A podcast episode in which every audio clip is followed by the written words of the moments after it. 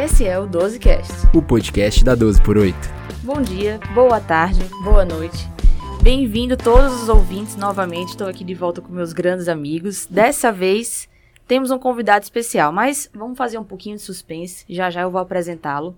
Primeiramente, aqui, Manuela Gomes, mais uma vez conversando com vocês. E aqui ao meu lado, o grande Matheus Prata. E aí, Mateuzinho? Fala pessoal, estamos dando continuidade a essa parceria do 12cast com o 81º curso intensivo de cardiologia do Dante Pazanese e trouxemos então mais um convidado para falar com a gente sobre temas da cardiologia que serão abordados nesse curso. Se você me permite, Prata, nesse momento eu tenho que ter aquela parte de puxação de saco, Tem né? um viés para apresentar o convidado, Tem o né? viés do convidado, do tema, então por isso que eu tô aqui tentando puxar essa parte para mim, Então entendeu? a bola é sua. Então, com vocês, meus grandes amigos, grandes ouvintes, dozers, doutor Hugo Belotti.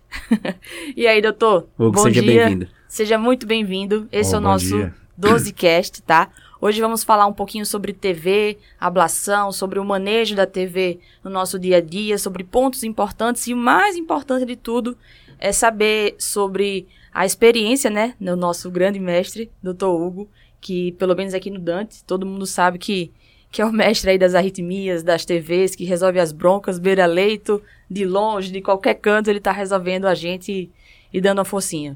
E aí, o que é que, a gente, o que, é que você tem para falar sobre a gente? Se apresenta um pouco, fala um pouquinho da sua história, sua formação. Bom, primeiramente, bom dia aí, muito obrigado pelo convite. É, a gente fica bem lisonjeado mesmo. Então, é, eu, eu formei em Teresópolis, né, no interior do Rio de Janeiro. Aí fiz clínica médica, igual todo mundo, né, vocês aí. E daí eu vim pra cá, pro Dante, pra fazer cardiologia. Daí aqui eu fiz, é, na época não era combo, né, igual o Manu faz hoje, né, era separado. E aí eu fiz a parte de marca-passo, dois anos. Depois eu fui pro INCOR, fiquei lá na, na eletrofisiologia, depois de formado, eles me absorveram no serviço e aí a vida foi mudando um pouquinho. Eu fui, trabalhei um pouco em Belo Horizonte, depois na Universidade Federal de Goiás e recebi o, o, o, o convite do Dr. Paulo, do Dr. Fausto, de integrar aqui o time da eletrofisiologia e hoje é, acaba que o Dr. Fausto me nomeou como responsável aqui do serviço de eletrofisiologia invasiva e estou muito feliz aqui. Você viu aí, Matheus? É. A, a sua importância, a nossa importância, somos muito privilegiados em estarmos aqui com o diretor aí da eletrofisiologia invasiva do Dante Pazanese. Exato. E Hugo, você sempre teve muito apego à à taquicardia ventricular em ablação, né? Durante a sua trajetória, quando você viu que era isso mesmo que você gostava de fazer? Olha, isso é até interessante, porque no começo não era o meu foco assim, né? Eu gostava mais de fibrilação atrial e tal, taquicardia ventricular não, não tinha muito aquela paixão, né? E aí, quando eu comecei lá em, em- na Universidade de Goiás, na, na Universidade Federal, que tinha muito chagásico, começo é, é- é muito mesmo, né? Então, aí você acaba que é apaixonante, né? Então, é hoje é uma das ablações que eu mais gosto de fazer. E o seu hobby hoje é queimar TV. É, mais ou menos. ah, não, mas é mesmo, tá? Sexta-feira à noite a gente tá na invasiva, aí ele olha assim e faz. Hum, que saudade de fazer uma ablaçãozinha de TV. Oito horas, não? Vamos lá, Hugo, vamos começar. Tem um- uma história muito boa do Hugo, mano. Eu tava de férias ano passado, fazendo a cobertura da 12 na, no Catar. sim, sim, sei, aquela cobertura do Catar, bem Isso, profissional, sei, isso, Prata. Totalmente a, a trabalho. Com certeza. E é lá a gente conhece muita gente, né, do país inteiro. E eu tava pegando um ônibus pra ir pra um dos jogos e sentei do lado de, de um cara, comecei a conversar. Ele era promotor do estado de Goiás. Promotor do Isso, estado aí ele me contando que tinha, que tinha arritmia e tal, fibrilação atrial, e perguntando de onde eu era. Eu falei, ah, eu sou de, de São Paulo, do Dante e tal. Inclusive, o, o nosso chefe, ele trabalha em Goiânia também, se você quiser, eu, eu te indico ele e tal, pra acompanhar, o Dr. Hugo Belotti. Ele na hora, ué, o Hugo? Foi quem queimou ué? minha TV, foi quem fez minha ablação. Ah, mas minha você tá TV, zoando. minha- quem fez a ablação de FA. Quem fez a FA dele. Foi verdade. E foi tão bem feita que mesmo com os estresses da Copa do Mundo, não recorreu. Ficou lá em ritmo sinusal a Copa inteira. Gente, mas assim, o Hugo tá meio caladinho agora aqui, mas ele não é essa pessoa não, assim, tá? Ele não é tímido desse jeito, não. Ele é meio sem noção, igual ao Prata aqui, tá? Que fala Não sem noção, ficou pesado, né? É. Ele é bem engraçado, igual o Prata aqui, então a gente vai se soltando aos poucos, né, não, Hugão? É, in- inclusive uma das principais qualidades aí do Hugo que a gente que conhece ele admira bastante é a humildade e simplicidade dele, Perfeito. mesmo com todo, toda essa trajetória, toda essa experiência dele com, com a eletrofisiologia, com a ablação. Isso Meu é, Deus, é um exemplo pra gente que, que vê ele como, como um exemplo. Exatamente. Por isso que a gente tá muito lisonjeado, viu, Hugo? Não, o que, que é isso? Eu que agradeço. Nesse momento. Obrigadão mesmo por disponibilizar um pouquinho do seu tempo.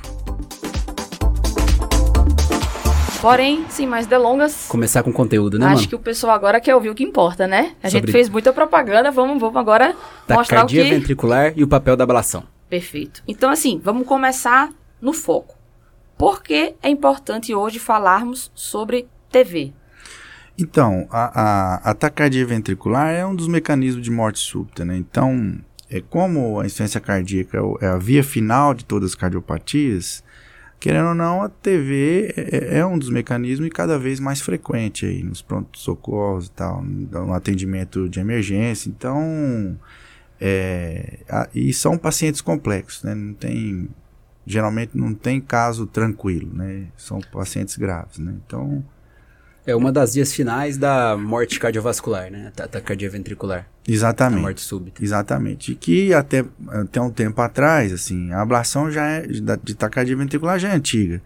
Não é? Só que ultimamente tem ganhado muito peso por conta do equipamento, que melhorou bastante e os resultados melhoraram muito.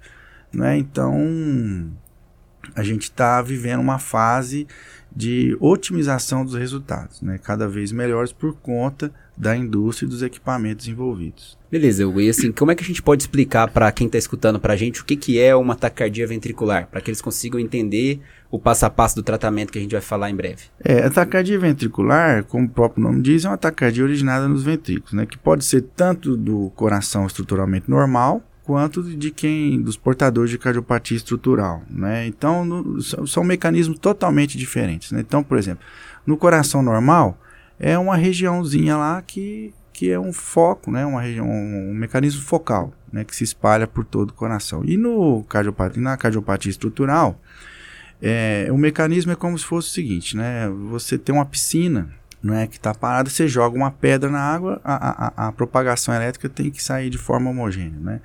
E no, na cardiopatia estrutural, naquele indivíduo que tem fibrose, você imagina o seguinte: você construiu um bar lá no meio da piscina com os bancos, né? Aí naquilo que a água propaga, a, a água vai passando entre os bancos, entre o bar, e aí você já imagina cada, cada voltinha dessa que a, que a água pode passar ali entre os bancos e o bar é uma morfologia diferente de taquicardia. Então são mecanismos reentrantes, enquanto o outro mecanismo focal. Não sei se respondi a pergunta aí. Não, É, respondeu com muito bem. certeza. E é, eu acho que é importante um, um ponto-chave que o Hugo falou, né?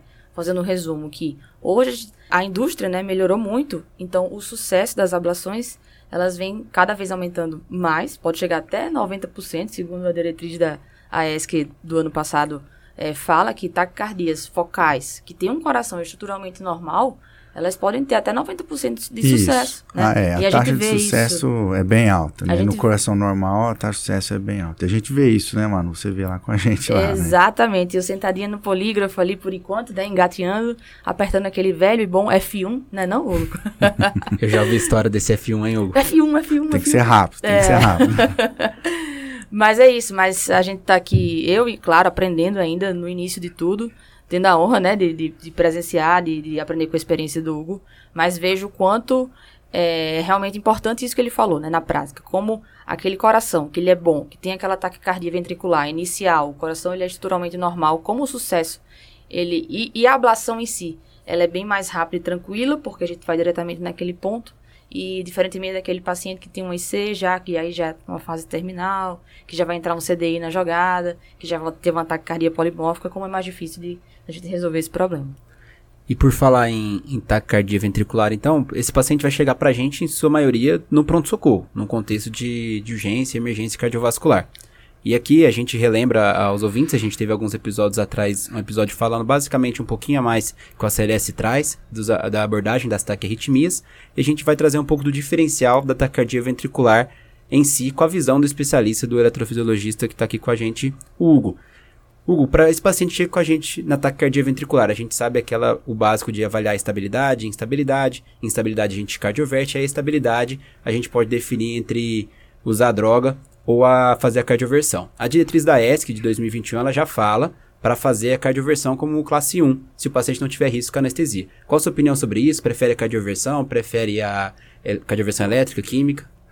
É, não, essa, essa pergunta é interessante, assim, e, e todo mundo que dá plantão lá com a gente no pronto-socorro sabe que a gente tem uma preferência pela cardioversão elétrica, né? Por quê? É, por mais que o paciente esteja tolerando, se você fica ali demorando com ele, né, em taquicardia ventricular, vou, é, ao longo do tempo ele pode instabilizar, né, por, principalmente se o coração não for normal, se for um coração doente, né, cardiopatia estrutural, porque ele entra em falência. Então, para você não cardioverter na emergência, você já pode já programar a cardioversão de antemão, tá? E o atendimento de emergência é o principal tá? Porque se ele é bem feito, o paciente consegue dar sequência e você ir até a linha final do tratamento. E o importante ali é, o, é, é quem tiver na emergência ter calma. Você não precisa é, apavorar com o paciente taquicardia ventricular. E você registra o, o eletrocardiograma de 12, 12 derivações, porque ele é fundamental para o tratamento é, definitivo, né, para ablação, para quem já pensando na ablação, não todo mundo que tem a TV vai fazer ablação, mas é, é, a gente vê que, que, que às vezes as pessoas, né, naquele no calor. É, no calor da situação quer logo né fica meio desesperado e, e, e esquece de, de, de, registrar o eletrocardiograma de duas derivações. Então a cardioversão elétrica você fez ali uma medicação tudo, é, é, uma amildarona por exemplo. E aí não resolveu já cardioverte logo vai esperar o, o paciente estabilizar Entendeu? Então, esse aqui é o sentido, tá? E a cardioversão elétrica, vocês sabem muito bem, é um procedimento muito simples. E aí muito simples, né? Muito simples, tranquilo para quem faz todo dia, né, Prata? É muito simples. É, não, mas realmente é muito simples. O, talvez a, o pessoal tenha menos mão ali da, da sedação, do, do manejo desse paciente, mas no geral a cardioversão elétrica, ela é muito simples e raramente dá alguma... É, Alguma acho que a prática leva à perfeição, né? E que eu acho que é importante, assim, é você evitar múltiplas drogas. Entendeu? Ah, você deu amildarona, não sei o que, lidocaína e vai. Aí você vai somando pró-arritmia das drogas antiarrítmicas. Então, você deu uma droga ali, não funcionou, eu acho que você já tem que reverter logo, ficar tranquilo e pronto, entendeu? Perfeito. É, eu peguei um ponto-chave que você falou, Hugo, assim, que você começou né, falando já pra gente de primeiro ter calma, o eletrocardiograma bem feito, né? Muda o prognóstico sim. Então eu acho que o ponto chave, assim, o clímax desse, desse podcast é que a gente consiga entender é, para o jovem cardiologista mesmo e até para os cardiologistas é, mais à frente que querem se atualizar, o ponto de vista prático e objetivo do que a gente deve fazer quando a gente chega ali, vê um paciente com TV no pronto-socorro e, e, o que é que o senhor, no caso, né, considera como ser um atendimento de primeiro atendimento, né, atendimento emergencial ideal, pelo menos o mais próximo à perfeição, para que a gente diminua os riscos de mortalidade. Você já falou muito bem como o Prata começou. Resumidamente, entender que se o paciente está instável ou não, reduzir a quantidade de drogas, tudo isso, e fazer um eletrocardiograma de 12 derivações bem feito. Aí fala um pouquinho assim, por que é tão importante a gente fazer esse eletrocardiograma de 12 derivações bem feito? Porque o pessoal vai ouvir assim, ah, tá na emergência, chegou uma TV, eu vou parar e vou fazer um eletro de 12 derivações, doutor? É, e isso é importante, assim, por conta. Primeiro é porque nem sempre quem está avaliando lá na emergência é especialista. Não é? Vamos supor, você está no pronto-socorro afastado. Às vezes é um, um, um, acadêmico que acabou de se formar, ou então um, de outra especialidade, um pneumologista, enfim. E ele vê aquela taquicardia lá no monitor e reverte. E aí, quando o paciente vai para o especialista, e aí é óbvio que a pessoa que tem olho, né, que já está acostumado com eletro e tal, ele vai olhar com, de outra forma. Né? E a própria taquicardia, o eletro de 12 derivações, às vezes o paciente pode ser nem TV, pode ser uma outra taquicardia, né? Para começar. Não, né? Ponto é, importante, né? É, Temos as taquicardias supraventriculares com aberrância, tudo exa exa exatamente. Então, pra, primeiro para confirmar o diagnóstico, né? E a outra é porque se você tem um eletrocardiograma de 12 derivações da taquicardia, aquilo já te dá uma pista muito boa de onde que vem.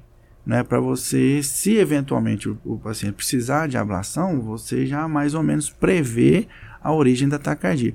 E o eletro, tanto o eletro basal quanto o eletro de, de, da taquicardia. Porque o eletro basal, por exemplo, você vai ver as ondas Q, já sabe já imagina que tem um infarto naquela região e que provavelmente a taquicardia vai vir da região do infarto, né, de quem tem infarto prévio, né. E o eletrocardiograma basal, ele também te dá pistas se o indivíduo tem alguma cardiopatia, é, calopatia, cana, é, uma canalopatia, uma cardiopatia genética, hipertrófica, é, displasia ritmogênica do, do ventrículo direito. Então, é, esse atendimento inicial ele é o mais importante. Então, tá. olha, olha que interessante, a gente fala do pronto-socorro, atendimento de primeiro com um eletro de 12, 12 derivações que pode trazer benefícios e até mudar desfechos, né? E Prata, uma contando histórias do Hugo, eu vou contar umas também aqui, né? Solta. A gente chega ali, lá na invasiva, vem o paciente, ah, já chamou o paciente? Cadê o paciente? Não, não, não, doutor, tá ali, ó, tá chegando. Aí ele pega o eletro e faz. Tá vídeo de onde essa TV, mano? Aí eu, ih, rapaz. Geralmente eu erro, mas eu vou aprender, né, não, Hugo? Tem que aprender, né, não, cara? Vamos lá, a gente tá no caminho, né? E falando da taquicardia ventricular na emergência, existe um cenário que às vezes chega aqui, principalmente em centros mais especializados, e quando tá fora desses centros especializados, até aqui mesmo, gera muito medo em quem tá atendendo. Que é quando essa TV fica direto né? Ou fica voltando. E aqui tem algumas definições importantes a gente falar um pouquinho de como manejar. De tempestade elétrica, TV incessante. Hugo, ajuda a gente um pouquinho aí como definir essa, essa tempestade. É, tempestade elétrica é, é, um indivíduo que tem três episódios em, em 24 horas, né? Então, você tem um, um tempo entre as TVs, você reverteu, ali dá uns 5 minutos, aí outra TV, às vezes uma, duas horas, ou outra TV, então tem que ter três episódios espaçados, né? E tempestade e, e TV incessante, é você, o paciente não sai, né? Se cardioverte, ele continua, dá remédio, ele continua. Então, são conceitos diferentes, né? E a taquicardia ventricular incessante, ela é uma das poucas urgências da eletrofisiologia, né? Porque se você não não está saindo da taquicardia, cardioverteu o remédio e tal, não sai, aí esse indivíduo aí é uma urgência. Ele é priorizado. Sobe para a sala de ablação. Isso, exatamente. E a tempestade elétrica, Hugo? Tem algum, alguma dica que a gente possa dar para os nossos ouvintes? Beta bloqueador, qual beta bloqueador? Qual antiarrítmico, somiodarona? Assim, aqui no Brasil a gente ah, essa, opções, essa, essa né? é boa. Algum procedimento é, invasivo? Porque tempestade elétrica, né? Geralmente os pacientes têm desfibrilador, né? E, e, aquilo causa uma ansiedade muito grande, porque é um choque. Às vezes tem pacientes com 90 choques, né? E, e, geralmente o emergencista, quem está na UTI, fica muito ansioso. E na verdade a gente tem um pouco de calma porque geralmente as tempestades elétricas, só de você internar o paciente, dali 24, 48 horas o paciente sai da tempestade elétrica. Né? Então, uma, um, um, uma, uma, receitinha de bolo, né? geralmente são os antiarrítmicos classe 1 que a gente usa, que é a amildarona, né? E o magnésio, ele ajuda demais, né? Assim, apesar de não ter praticamente trabalho direito com magnésio, foi até uma experiência boa lá de Goiânia, doutor Malan, que me ensinou muito, né? Ele costuma usar 6 gramas a 8 gramas em chagásicos e, e você espera ali 24, 48 horas, pronto. Parece que acabou. Não precisa então, nem dosar magnésio antes. A ideia não. é, o paciente está na tempestade elétrica, eu fiz a impregnação de meldarona, fazer também a o magnésio, o magnésio 24 é. horas. É. Isso assim é uma coisa, não tem trabalho, nada disso, né? Mas a gente vê que realmente funciona né? E o, o magnésio normal e você dá o magnésio e, e grande parte dos pacientes param de, de ter taquicardia. Se o paciente já tem CDI marca-passo, uma opção também é aumentar a frequência cardíaca, né? Isso pode ajudar a é, diminuir a... Em algumas situações. Nessas situações, assim, uma coisa que às vezes passa desapercebido é o intervalo QT. Né? Porque são pacientes que vêm de outro serviço tal, estão tomando a mildarona, mildarona, mildarona, mildarona, a gente continua com a mildarona, Aí quando a gente vai ver, o QT está muito prolongado. E aí o que você tem que fazer é o contrário. Entendeu? É tirar a mildarona e deixar é, o magnésio. E aí, nesse, nessa situação aí, a estimulação tanto atrial ou, ou ventricular com uma frequência um pouco mais alta ajuda. É, e, e, lembrar também é, que às vezes ela pode, em alguns casos, atrapalhar, né? A gente tá lá com CDI, o paciente faz uma, uma TV, ah, vamos tentar tirar com burst. Mas, na verdade, a gente pode acelerar a taquicardia, é. ela pode cair de repente numa zona de FV. Então, a gente tem que estar tá ali bem monitorizado, olhando certinho para saber se aumentar a frequência realmente ela vai fazer, vai realmente trazer benefícios ou não para aquele tipo, para aquele doente, para aquele tipo de taquicardia. É, se o paciente tem o dispositivo, aí você fica você fica bem é, confortável, né? Porque às vezes você pode reverter a, a taquicardia com o próprio dispositivo né? Você faz um overdrive, igual a Manu falou, né? E você já programa no desfibrilador aquele overdrive que você tirou, né? Então ajuda até na programação do dispositivo.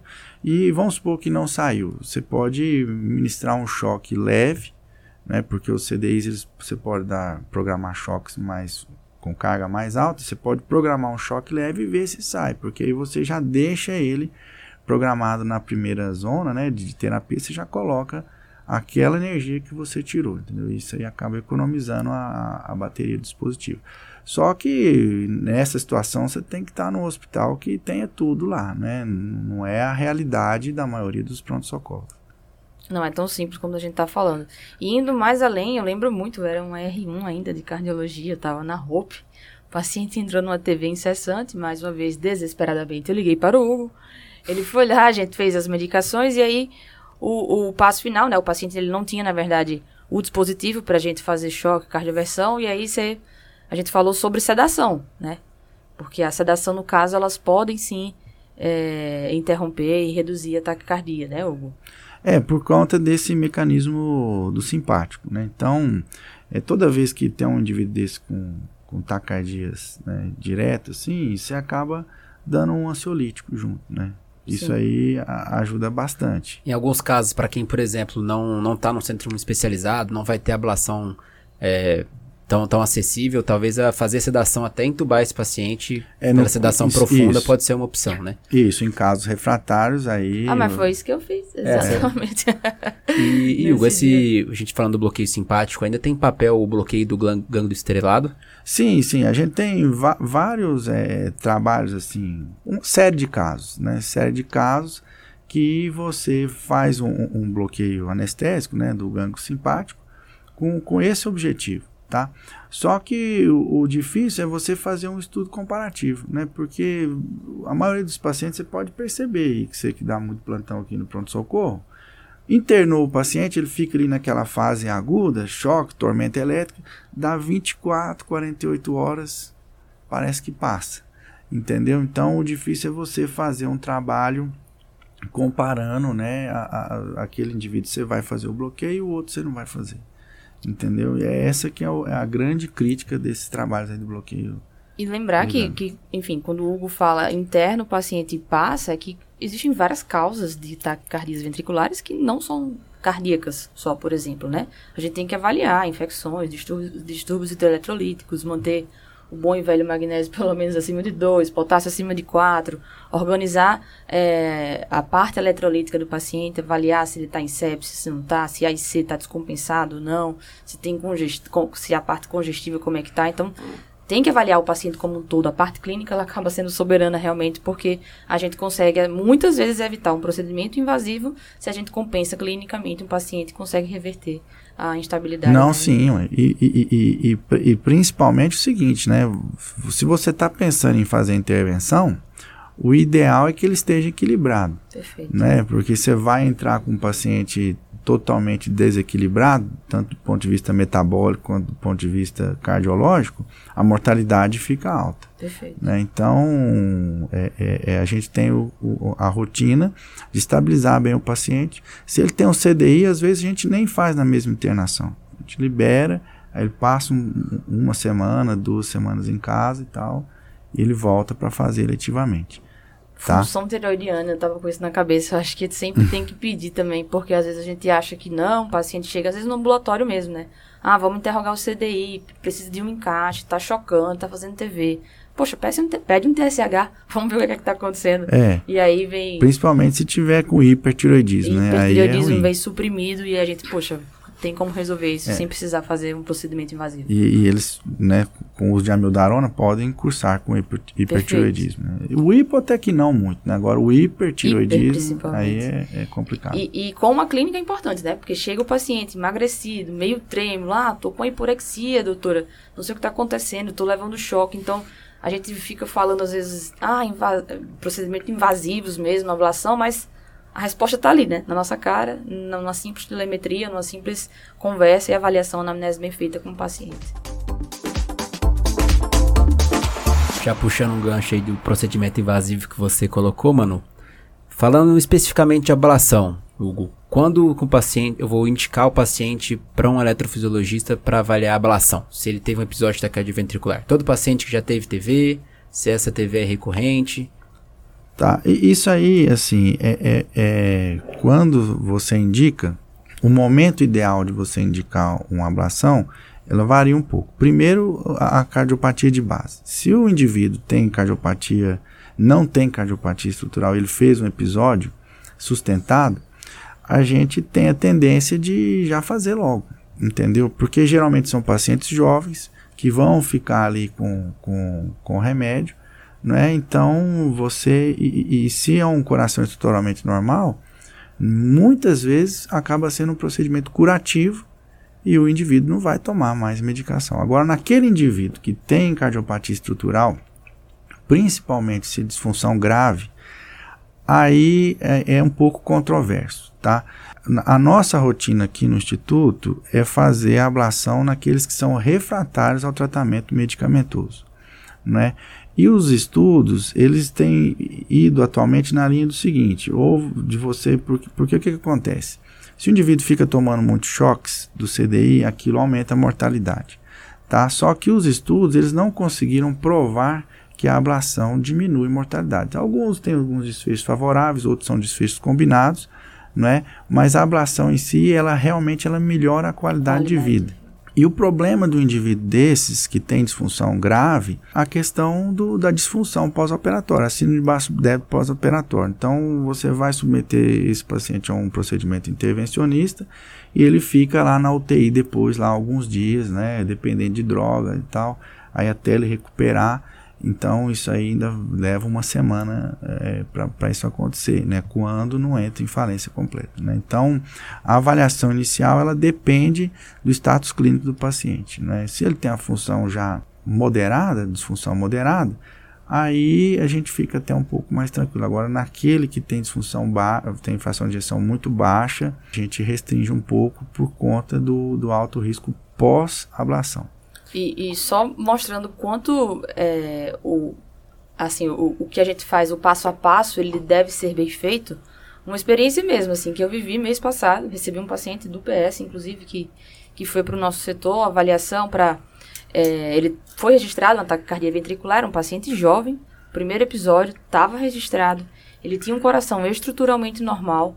E aí eu, na, com a carinha de choro, fui lá, Hugo, olha esse caso, o caso tá prontinho, olha isso aqui. É, e por que, às vezes, tentar é, priorizar um paciente desse? Porque existem mecanismos de perda de função é, por taquicardiopatia, né? É, o paciente, se ele não tinha, como ele não tinha nenhuma causa é, que justificasse a taquicardia ventricular dele, pelo menos não aparente, a gente fazendo a ablação daquele paciente, era uma TV monomórfica, registrada, a gente pode mudar aí o prognóstico e qualidade de vida mesmo desse doente, né? E foi o que aconteceu. A gente recebeu ele mais ou menos um mês depois de ambulatório de, de pós-ablação e ele estava, enfim, super bem, assintomático. Que bom, né? O resultado foi muito bom e eu fiquei super feliz porque eu consegui acompanhar tanto como ele foi avaliado no PS, prata, parabéns também aí o pessoal do PS, Obrigado. como a gente chegou lá no ambulatório da gente, o, o processo de agilidade de fazer esse contato com a invasiva, ele fazer a ablação, ser um sucesso e a gente fazer esse segmento do ambulatório pós-ablação com os colegas dos nossos R+, né, que, que deram feedback que deu tudo certo, ele saiu super bem. Hugo, você comentou aí do de complicações né, no pós-operatório, principalmente desses pacientes com disfunção ventricular. A gente, cardiologista geral que está na UTI, no pós-operatório, que recebe um paciente pós-ablação ali na, na, unidade coronariana. Quais cuidados eu devo ter? Quais são as principais complicações que esse paciente pode apresentar pra gente? Poxa, isso é muito importante. assim, o, igual eu te falei, o, o, que a gente fica mais preocupado é, é com, a, com a síndrome de baixo débito pós-operatório, né?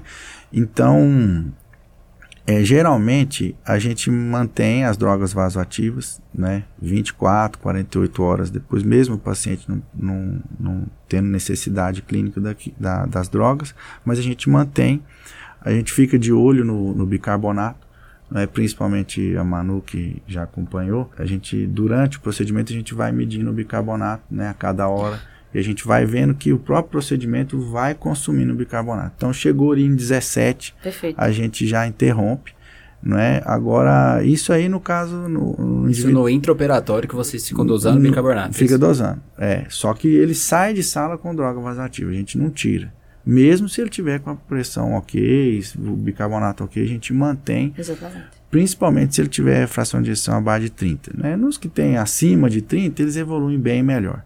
Né? A gente tem vários scores é, de avaliação né, da possibilidade de síndrome baixo débito é, pós-operatório. Um deles é o PAIN-SD Score, que é da Universidade de Pensilvânia, que leva em consideração se o indivíduo tem doença pulmonar, insuficiência renal, se estava em tempestade elétrica ou não, e fração de ejeção baixa e classe funcional 3 e 4. Né? Esse aí é um score que a gente utiliza muito assim, da, da Pensilvânia, só que ele não serve para os pacientes chagásicos foi para pacientes portadores de miocardiopatia não isquêmica e cardiopatia isquêmica. Não é? e, na, e no caso de ablação epicárdica, que é, é o, o, a grande preocupação nossa pós-operatória é com o nervo frênico, né? principalmente se, se a, a, a, o local da taquicardia tiver com proximidade com o nervo frênico. Então, o raio-x é, é, de tórax vai ser útil para você ver se teve elevação da cúpula frênica ou não, né? Do lado, geralmente do lado esquerdo, né? Porque o frênico direito tem relação com o ato direito, não com o ventrículo direito. Alguma medicação que a gente tem que deixar, beta-bloqueador no, no, é, Ah, isso aí é interessante, é. Como a gente fica preocupado com essa síndrome de baixo débito pós-operatório, geralmente a gente tira tudo, né? Tira o beta-bloqueador, tira o inibidor de ECA e tal, e aí começa a reintroduzir é, é, depois, né, quando o paciente já está já tá bem estabilizado, depois de umas 48 horas, 36 horas, a gente começa a reintroduzir. Mas isso aqui é a nossa rotina, tá? É, de outros serviços, é, é, é, aí é, é caso a caso, né? Tipo, isso aqui é o que a gente tem costume de fazer. Mas tá? é, não é diretriz, isso que eu quis dizer. É justamente isso que eu queria dizer. Acho que o mais importante, o ponto do podcast é justamente isso, é entender a sua experiência. E o que o Hugo fala é exatamente o que a gente faz na rotina lá na invasiva. E quando a gente leva o paciente, né, do pós-operatório para a roupa, para UTI, né, pós-operatório, enfim, é exatamente assim. A gente geralmente leva com a droga vasoativa e aí a primeira pergunta, volta as medicações? Não, calma, reconciliação medicamentosa, vamos aos poucos, a gente vai reconciliar sim, mas no momento certo, 24, 48 horas depois. É, se me permite falar uma das complicações pós-operatórias, é, hematoma, né? Punção, eu acho. É, que... as complicações vasculares aí. Isso aí a gente tem que ter muito é. cuidado. É, procedimento, né? É. Eu tenho até uma pergunta quanto a isso. Assim, na fibrilação atrial, a gente sempre anticoagula esse paciente após. Na, na ablação de taquicardia ventricular, tem alguma coisa a ver para anticoagular ou não? Sim, sim. Quando, por exemplo, as aplicações de radiofrequência são muito extensas, no endocárdio, a gente tem o, o costume de deixar anticoagulado aí por 30 dias né, principalmente se tiver aneurismas, né, grandes aneurismas, então a gente deixa, né. O, o, eventualmente, se tem, vamos supor que teve abordagem epicárdica, né, e teve sangramento, aí a gente espera ali 24, 48 horas, né, ver que não está sangrando mais nada e para introduzir a anticoagulação, para ele fica 30 dias anticoagulado. Entendi, então espera esse tempo de 24, 48 horas pós-procedimento, depois deixa em sua maioria 30 dias de anticoagulação. É. E eu queria até. Uma dúvida também é que você falou em um ponto sobre as TV chagásicas, né? Assim, o que é que se. Sobre a prevalência na América Latina, na gente aqui no nosso. Sobre a doença de Chagas e as TVs do, do paciente que tem doença de Chagas. Quais são as peculiaridades, os pontos chaves que a gente precisa entender e saber? É, o, o Chagas é, é uma etiologia. Vocês vão ver que, que as tacardias são um pouco diferentes, né? O paciente geralmente ele chega com taquicardia lenta. Lenta, nossa. Né? São, é são indivíduos que, que já estão tomando dose alta de amidarona né? e, e já tem o CDI. E muitas vezes o CDI nem viu a taquicardia, porque de tão lenta que é, ela é abaixo do corte de detecção.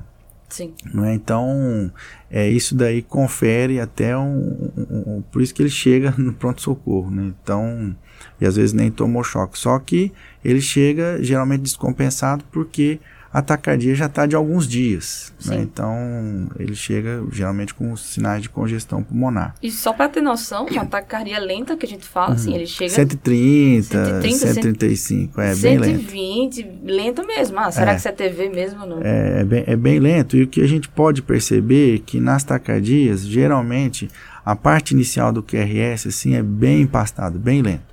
É o que confere né, o que infere né, que a origem seja epicárdica, que a prevalência de, de, de, de de origem epicárdica no chagásico é, é alta. Por isso é que o preparo do paciente é um pouco diferente. Né? A gente sempre faz um, um raio-x de tórax para ver se tem megacolo, porque quando você vai abordar o epicárdio, né, a punção é subchifoide.